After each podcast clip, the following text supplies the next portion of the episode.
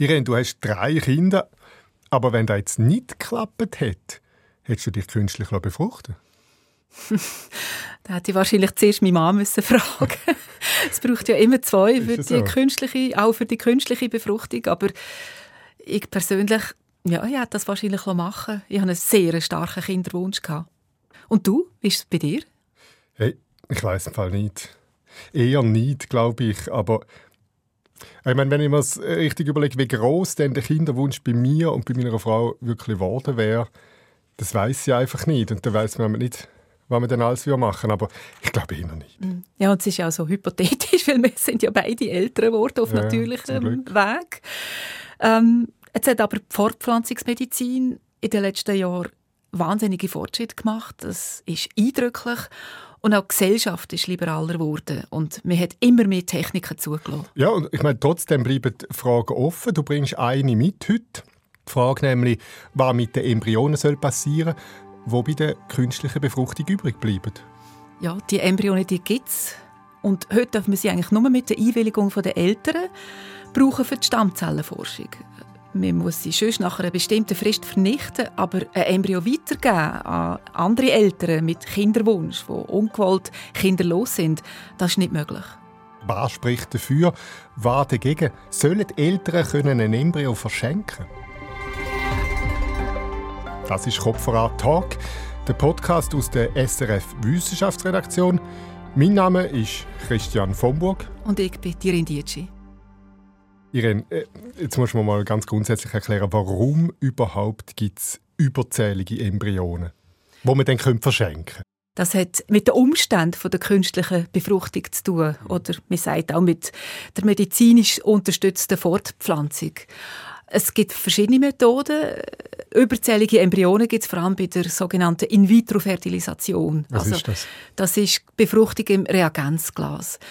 Dazu muss sich die Frau äh, einer Hormonbehandlung unterziehen und ihre Eizellen stimulieren. Die werden dann entnommen.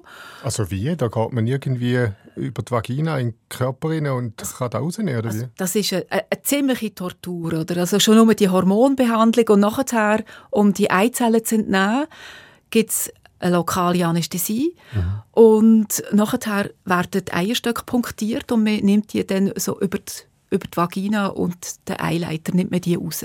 Mehrere gerade miteinander? Me mehrere miteinander. Heute entnimmt man zwölf und die dürfen man dann mit dem Samen vom Mann das macht in dem Sinne Samenspende. Mhm. Die tut man dann eben im Reagenzglas zusammenkommen und befruchten. Mhm. Und dann werden die Embryonen, die befruchteten nachher der Frau, eingepflanzt? Ja, also nicht alle nämlich nur einen. Eben, es werden ja zwölf werden befruchtet und eine, man nimmt dann hier der fitteste, also man schaut den an unter dem Mikroskop und sozusagen der geeignetste, wahrscheinlich gibt es mehrere, aber der, der am fittesten ist, der wird der Frau zurückgeben und der kann sich dann eben auf natürlichem Weg eigentlich in der Gebärmutter implantieren. Wie sieht denn so ein Embryo aus? Wie groß ist der schon?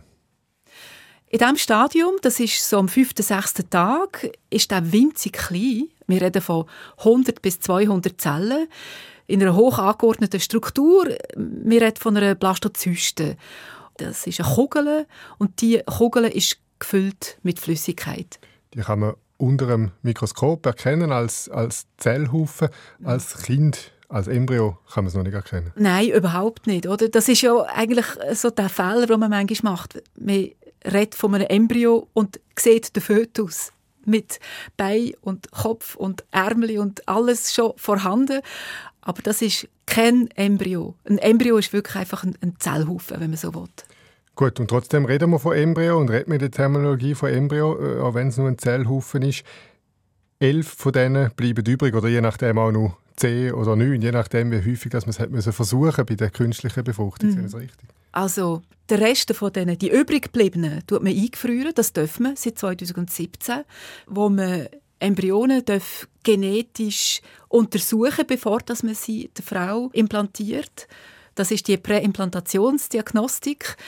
Seitdem gibt es eben die Zwölferregel, die sogenannte. Das heißt, man darf mehr als drei Embryonen sich entwickeln und man darf sie auch tief gefrieren. Ich sehe das richtig. Also wenn es jetzt nicht funktioniert, dann kann man es nur ein zweites und ein drittes Mal machen, bis es klappt und die übrigen Embryonen, die sind dann die übrig. So ist es ganz genau. Ähm, früher war das anders gewesen. In der Schweiz hat man ein sehr strenges Fortpflanzungsmedizingesetz. Bis 2017 hat man nur drei Embryonen entwickeln und hat dann die sofort der Frau implantiert bei diesem Zyklus. Und wenn es nicht geklappt hat, dann hat das Paar wieder müssen von vorne mhm, anfangen. Mhm, mh. Jetzt ist es so, restriktiv ist ja auch Deutschland eigentlich. Wir sind fast die restriktivsten, wenn ich da richtig mhm. sehe. Gleichzeitig ist aber in Deutschland äh, die Embryonenspende, die du jetzt zum Thema machen willst, möglich geworden, respektive das ist möglich, dass ich als, wenn ich jetzt sage, ich bin Vater von äh, elf Embryonen, wo irgendwo schlummern, dann dürfte ich die jetzt Deutschland einer anderen Familie vermachen, soweit mhm. äh, meine Frau auch verstanden ist. Ja, also in Deutschland, das ist so ein bisschen speziell bei dieser Gesetzgebung, die eben noch restriktiver ist, noch strenger als in der Schweiz. In Deutschland ist die Embryonenspende zugelassen. Es gibt ein Netzwerk Embryonenspende. Und das vermittelt sozusagen schlummernde, im Tiefkühler eingefrorene Embryo an ungewollt kinderlose Paar. Jetzt müssen wir vielleicht, einfach, dass wir wissen, von was wir reden, noch einen Begriff mehr ins Spiel bringen, und zwar der von der Eizellenspende. Ähm, jetzt haben wir künstliche Befruchtung und so weiter. Embryonenspende ist nicht zugelassen bei uns, Eizellenspende auch nicht. Aber bei vielen klappt eben die künstliche Befruchtung nicht, weil je nachdem auch das Ei von der Mutter nicht ähm, entwicklungsfähig ist. Und heute gehen relativ viele Leute aus der Schweiz ins Ausland ähm, und machen dort eben die Eizellenspende. Wie funktioniert denn das?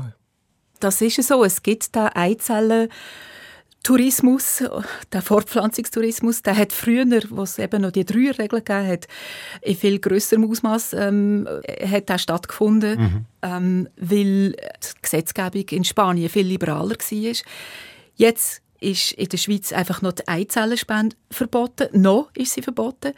Und Paar, die sich nicht mit dem abfinden mit dem Verbot, die reisen auf Spanien. Spanien hat sehr viele Fortpflanzungszentren und dann ja, lassen sie sich behandeln mit äh, Eizellen, die von irgendeiner Spenderin kommen. Im Detail weiß ich das jetzt auch nicht so genau. Kommen wieder zurück in die Schweiz und gehen ganz normal in die Schwangerschaftsvorsorge. Im besten Fall, wenn die Schwangerschaft tatsächlich eintritt. Jetzt hat das Parlament letztes Jahr äh, den Bundesrat per Motion beauftragt, die Eizellenspende auch in der Schweiz zuzulassen. Gerade unter anderem auch darum, weil eben so viel das so oder so machen und einfach auf Spanien gehen. Das heisst also, es wird bald zugelassen in der Schweiz. Ja, das kann man so jetzt noch nicht sagen. Also man darf ja nicht vorgreifen an einem, an einem Prozess, der im Gang ist, oder? Ähm, du hast es gesagt. Das Parlament hat mit einer recht deutlichen Mehrheit zugestimmt der Motion, die aus der Nationalrätlichen Kommission gekommen ist. Jetzt wird ein Vorschlag ausgearbeitet. Der kann das Parlament gutheißen oder nicht. Ich denke jetzt persönlich, die Chance, dass es eine Volksabstimmung wird geben zu dieser Frage, ob man das zulassen oder nicht, die ist relativ groß. Und die Einschätzung, die teilt auch ähm, die Valentina Christen. Das ist eine Juristin, die sich speziell jetzt mit der Embryonenspende, das ist ja unser Thema, auseinandergesetzt hat. Und mit ihr habe ich mich ausführlich unterhalten. Sie sagt, es dürfte auf jeden Fall eine Volksabstimmung geben bei der Eizellenspende. Jetzt hast du mir gesagt, sie sage und auch du sagst da, dass die Zulassung der Eizellenspende, wenn die eben kommt, äh, absehbar auch die Ausgangslage für die Embryonenspende würde ändern. Warum? Weil die Argumente, die man vorgebracht hat gegen die Eizellenspende, das sind ja eigentlich die gleichen, wie, ähm, die man vorbringt für das Verbot von der Embryonenspende. Welche Und zwar, das Hauptargument ist die sogenannte gespaltene Mutterschaft. Also bei der Eizellenspende wäre dann äh, die Mutter zwar die biologische Mutter, also sie trägt ja das Kind aus und bringt es auf die Welt, aber sie wäre nicht mehr die genetische Mutter. Mhm. Und äh, früher ist argumentiert worden, dass das dem Kind schadet. Also man hat mit dem Kindeswohl argumentiert. Allerdings zeigen Studien in der Zwischenzeit, äh, dass das diesen Kind überhaupt nicht schadet, wenn sie in einem geschützten, wohlwollenden Umfeld, in einem familiären aufwachsen. Und die sogenannte gespaltene Mutterschaft, die hat man ja auch eben bei der Embryonenspende. Mhm. Wenn das Argument wegfällt, dann kann man das auch nicht mehr äh, aufrechterhalten, um die Embryonenspende zu verbieten. Jetzt kann man so argumentieren, aber gleichzeitig hat das Parlament explizit jetzt eben nur die Eizellenspende zugelassen. Ist denn da nicht eine Salamitaktik, wenn man jetzt einfach eins nach dem anderen dort dazu nimmt, wenn man da im Politjargon so schön sagt? Das ist es so. Also es ist eine Salamitaktik, die hat Vor- und Nachteile. Jetzt ist es so, dass ähm, man ja eigentlich von einem sehr strengen Gesetz kommt und mhm. Es ist ja auch ein heikles Thema, oder? Das ist sehr persönlich, Embryonen, Fortpflanzung, das geht so ins, ins tiefste hinein fast von, ähm, von unserer Existenz, müssen über das nachzudenken. Und vielleicht ist es einfach pragmatisch, wenn man sagt, man macht das eine oder das andere. Das ist jetzt so die Laiensicht von mir. Und auf der anderen Seite kann man aber sagen, wenn man jetzt die Eizellenspende zulässt, dann müsste man halt auch zu Ende denken. Und das ist das, was Valentina Christen zum Beispiel moniert. Sie sagt, es ist wie nicht zu Ende denkt und es ist eigentlich auch wie nicht ganz fair und auch nicht ganz ehrlich, wenn man äh, nicht weiterdenkt und sich überlegt, was passiert mit diesen vielen Embryonen, die hier tiefgekühlt überall in der Schweiz, in den Fortpflanzungszentren, in diesen, in diesen Tiefkühlgefäßen lagern. Und man weiß nicht, was soll mit denen passieren Gut, gewisse Leute würden sagen, hätte man sich halt vorher müssen überlegen Und ich glaube, die, die der Fortpflanzungsmedizin eher skeptisch gegenüberstehen, die stellen sich jetzt auch die Frage, ja, wie, wie geht denn da jetzt noch? Zuerst haben wir genetische Untersuchungen bei Embryos zugelassen, ähm, jetzt allweg Teilzellenspende, äh, wir reden heute über die Embryonenspende. Fragt sich, wird man bald auch Leihmütter zulassen in der Schweiz? Wie siehst du denn da? Soll man einfach alles zulassen? Oder vielleicht noch anders gefragt, gibt es ein Recht auf ein Kind? Nein, ein Recht auf ein Kind gibt es wie nicht. Also man kann das nicht einfordern, von wem auch, oder? Aber äh, jetzt, wenn man juristisch argumentiert, und da stützt mich auch wieder auf das, was äh, ich bei der Frau Christen gehört habe und mit ihr diskutiert, es gibt natürlich das Grundrecht von der Selbstbestimmung und die Selbstbestimmung, die umfasst halt eben auch der Kinderwunsch. Das heißt, man hat als Mann, als Frau, also du und ich, wir haben beide das Recht, uns Kinder zu wünschen und wenn das jetzt nicht klappt auf natürlichem Weg, alles Mögliche zu unternehmen, damit das halt auf medizinisch unterstütztem Weg klappt. Mhm. Aber man könnte jetzt da auch noch umkehren, oder? Und aus Sicht von diesen Embryonen denken, zugeben, es sind erst kleine Zellhaufen, aber aus denen können Kinder entstehen, entstehen ja regelmäßig. Die vielen tiefgefrorenen Embryonen haben denn die ein Lebensrecht oder wie ist denn das geregelt? Also ja nicht. Nein, also äh, Embryonen haben, wie, haben nicht ein, ein Lebensrecht. Äh, sie könnten auch gar nicht existieren außerhalb von einer Gebärmutter. Also sie müssen ja in eine Gebärmutter gepflanzt werden, um, um können zu Menschen anzuwachsen. Alles andere ist Science Fiction, oder? Was man aber macht, oder was der Embryonenschutz der Embryonen attestiert, das ist ein, ein gewisser Anteil an der Menschenwürde. Und daraus ist ja, entsteht ja auch der große Widerspruch, oder? Man hat so den Grundsatz, ähm, der ist gesetzlich verankert, in der Verfassung. Der ist aber auch in den kirchlichen Kreis, auch in der Ethik ist der verankert. Der Embryo ist schutzwürdig und man attestiert ihm einen Anteil an der Menschenwürde. Aber wenn man dann nicht weiß, was damit machen, dann kann man eigentlich nur auftauen und vernichten. Mhm. Und ich meine auch die andere Alternative, die ja besteht, wir dürfen der Forschung, der Stammzellenforschung zur Verfügung stellen der beinhaltet letztlich auch die Vernichtung.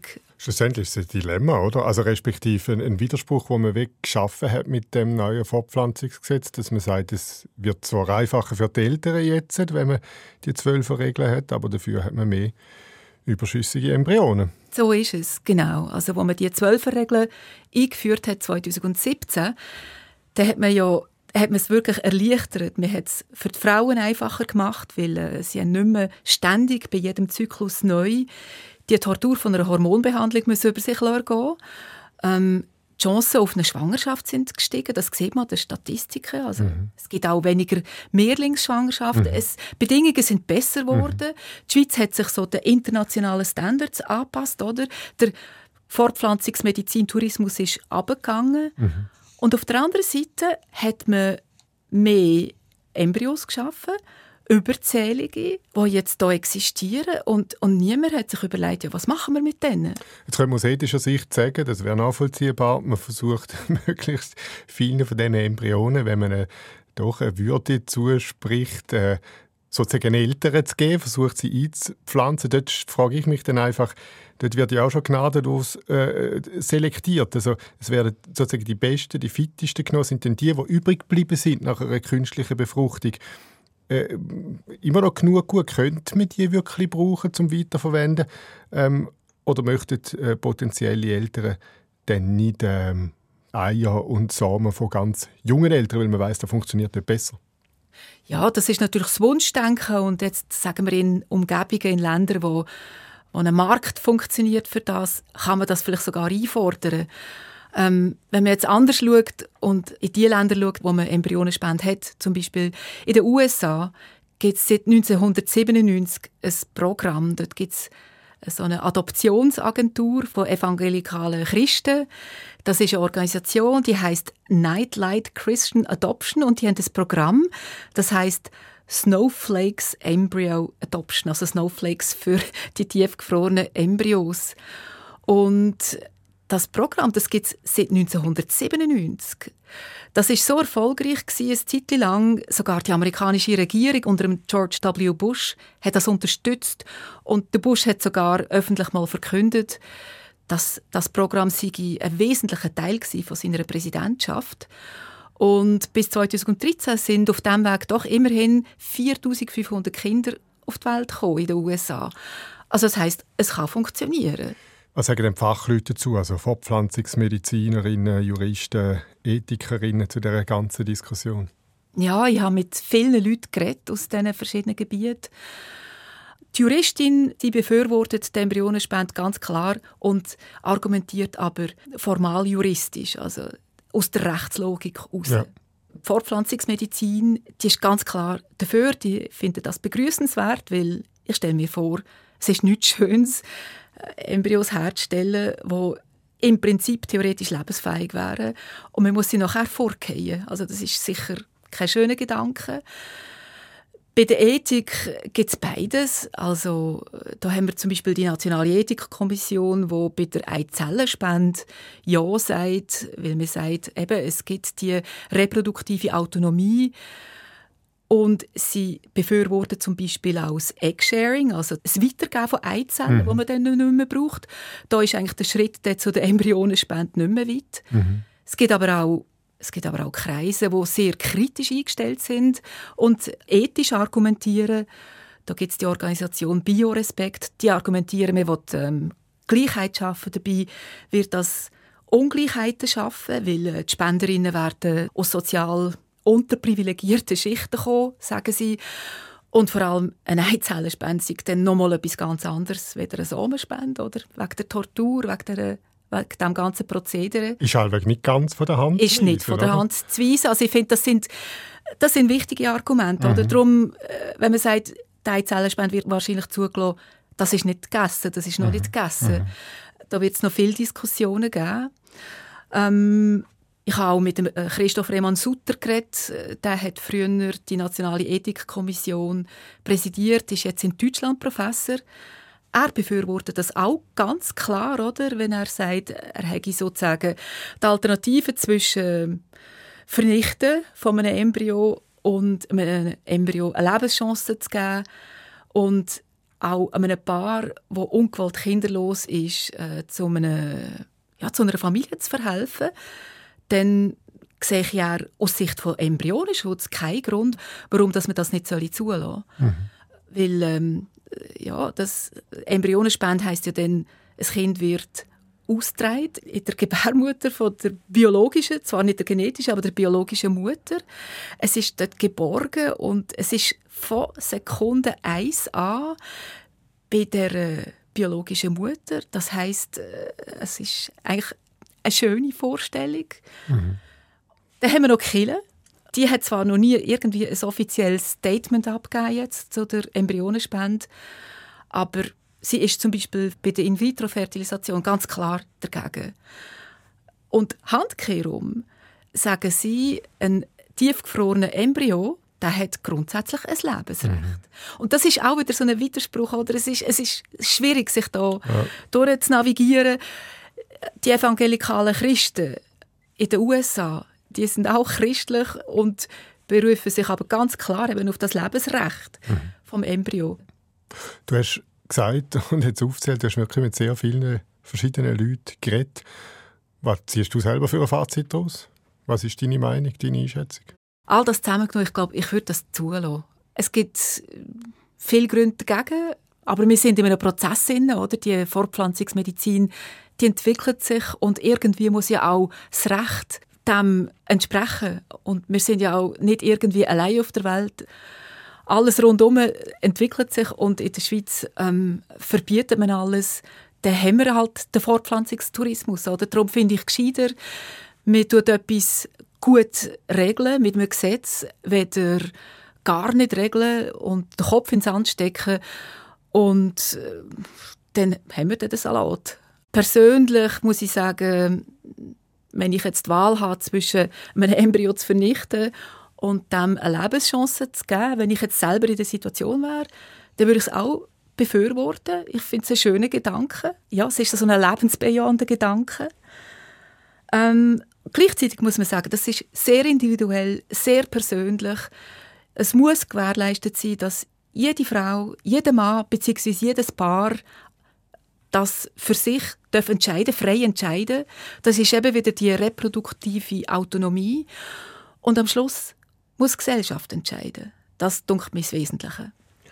Sollen Eltern ein Embryo können verschenken das war Kopf voran Talk, der Podcast von der SRF Wissenschaftsredaktion.